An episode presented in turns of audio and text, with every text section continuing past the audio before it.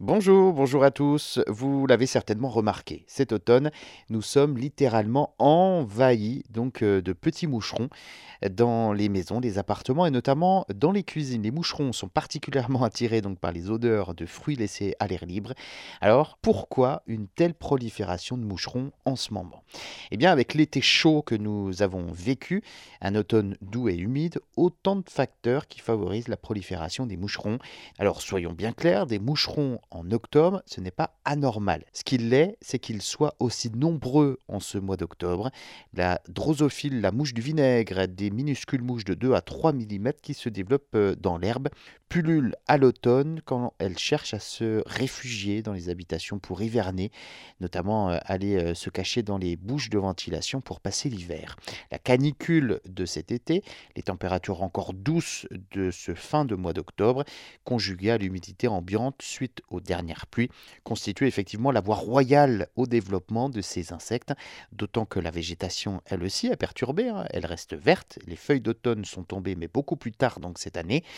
Tous ces facteurs sont réunis pour que les insectes arrivent en nombre. Alors, même s'ils sont agaçants, c'est vrai, je vous le confirme, eh bien ces moucherons ont une fonction dans l'équilibre de la biodiversité. Ils servent par exemple de nourriture aux oiseaux, aux araignées aussi, hein, qui les attrapent dans leur toile.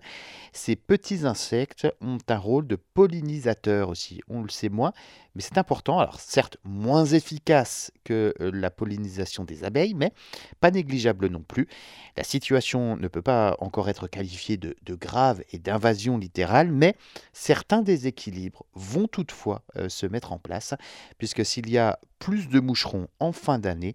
Ils vont se reproduire et seront donc très abondants au printemps à venir.